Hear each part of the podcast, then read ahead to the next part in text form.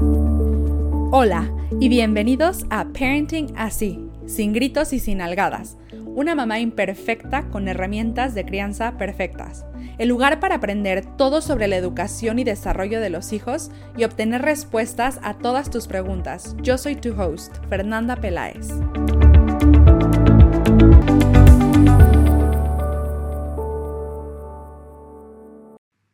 Hemos llegado al episodio final de la primera temporada y no podría estar más emocionada. Ya quiero comenzar con la segunda temporada de Parenting así, sin gritos y sin algadas. Hay muchos temas que cubrir, muchas herramientas por enseñar y más preguntas por contestar. En esta primera temporada comenzamos la conversación acerca de la crianza democrática te enseñé un mapa a seguir para la crianza de tus hijos, en el cual no solo marcas los retos de crianza que experimentas con ellos, sino que pones por escrito aquellas habilidades y características de vida y para la vida que quieres que desarrollen. Esto con la finalidad de ayudarte a saber qué límites poner, de qué maneras intervenir y ayudar a resolver las distintas situaciones que enfrentan. Y lo más esperanzador es que todos los retos que enfrentas con ellos son excelentes oportunidades para aprender y formar a tus hijos en las habilidades y características que quieres para ellos, no solo en la actualidad, sino con vistas hacia la adultez. No puedes olvidar el episodio sobre la firmeza amable, herramienta de herramientas, la base de toda la crianza democrática y la disciplina positiva. Los hijos necesitan límites para desarrollarse de manera óptima, conocer cómo funciona el mundo y cómo relacionarse con los demás. La firmeza son las reglas, las cuales se deben de comunicar de forma clara, coherente y también sencilla. Con la firmeza enseñamos a nuestros hijos el respeto por el otro y a la vez cómo ellos pueden pedir respeto de los demás.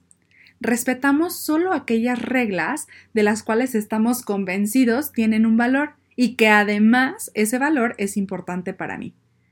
El mapa de la crianza puede ayudarte a saber qué límites quieres establecer que te ayuden en el desarrollo de las habilidades y características que quieres para tus hijos. Por otro lado, la amabilidad es el respeto por el niño, la niña o el adolescente. Es mostrar comprensión por sus pensamientos, emociones y sus habilidades, sin que esto signifique que estén alineados con los tuyos. Espero que ya no estés usando la palabra consecuencia para encubrir los castigos y en lugar de ello estés utilizando las cuatro R's de las consecuencias lógicas respetuoso, relacionado, razonable y la cuarta usarla cuando sea posible. Revelado con anticipación. Confía en que tus hijos aprenderán de las consecuencias naturales sin que los sobrecargues con frases como te lo dije, ni modo te aguantas o incluso rescatándolos. Mejor di, Tú puedes con esto. ¿Qué puedes hacer la próxima vez? ¿Qué aprendiste de esto? Sé que es difícil y eres capaz de hacer cosas difíciles. Cuando te preguntes, ¿por qué mis hijos se portan así? Recuerda que esto tiene que ver con las creencias que han adquirido sobre el comportamiento para cumplir la meta universal de todo ser humano, un sentido de importancia o significado y pertenencia. ¿Qué decisiones está tomando mi hijo o mi hija acerca de sí mismo, el mundo y lo que tiene que hacer para sobrevivir y prosperar?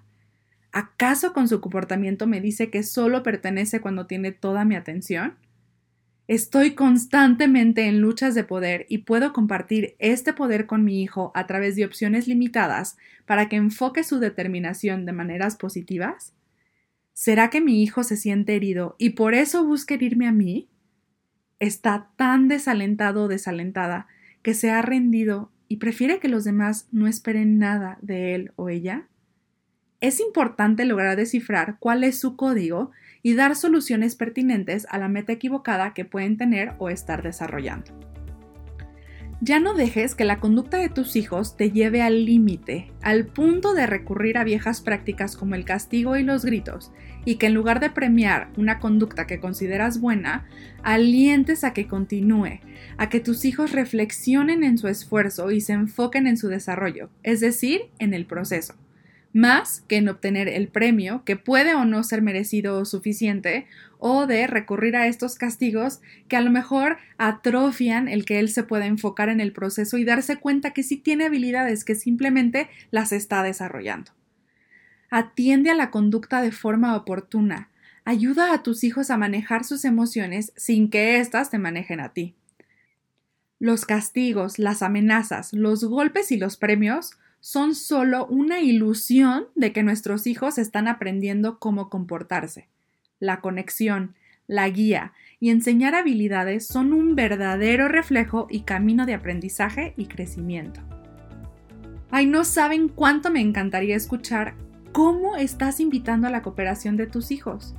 ¿Trabajan juntos para cumplir con las demandas de cada situación en beneficio de todos? Recuerda que obligar o invitar a la cooperación condicionando, en el sentido de coopera o, enseña a someterse a la autoridad.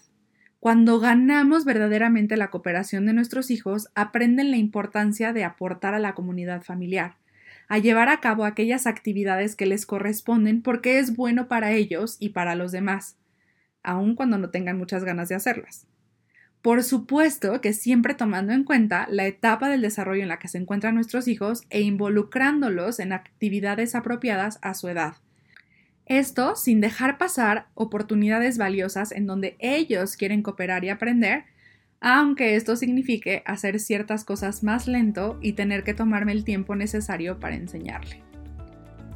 Que el aliento y el empoderamiento sean parte esencial de la crianza de tus hijos, Recuerda que cuando empoderamos no solo ayudamos a que los hijos descubran que son capaces y que tengan valor para intentar alguna actividad sin miedo a fracasar, sino que también se les hace responsable de sus acciones y les damos poder sobre sus vidas. Asimismo, el aliento enseña a los hijos cómo pensar en lugar de qué pensar. Se saben y se sienten valiosos, sin necesidad de aprobación, desarrollando confianza en sí mismos, así como su propio criterio. Se convierten en hijos independientes y libres.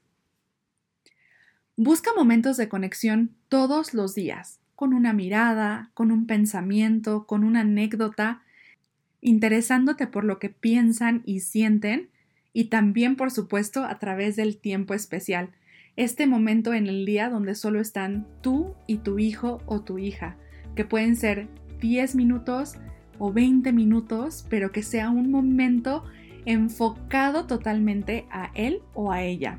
También recuerda que el tiempo especial depende de la etapa del desarrollo en la que estén y que incluso los hijos adolescentes no necesitan tiempo especial todos los días, que esto puede ser en la semana. La conexión antes de la corrección involucra a los hijos en la solución de la problemática que están enfrentando les ayuda a enfocarse en propuestas que sean respetuosas para todos y que lleven al cambio, y también a aprender de sus errores en lugar de castigar estas equivocaciones. Recuerda que cuando involucramos a los niños, niñas y adolescentes a establecer acuerdos y las reglas, están mucho más motivados en seguirlas, dado que las hacen suyas y descubren el valor que hay en ellas. Es así como se convierten en tomadores de decisiones efectivos, forman un concepto saludable de sí mismos, dado que aprenden a ser miembros contribuyentes de una familia, así como de un salón de clases y por supuesto de la sociedad.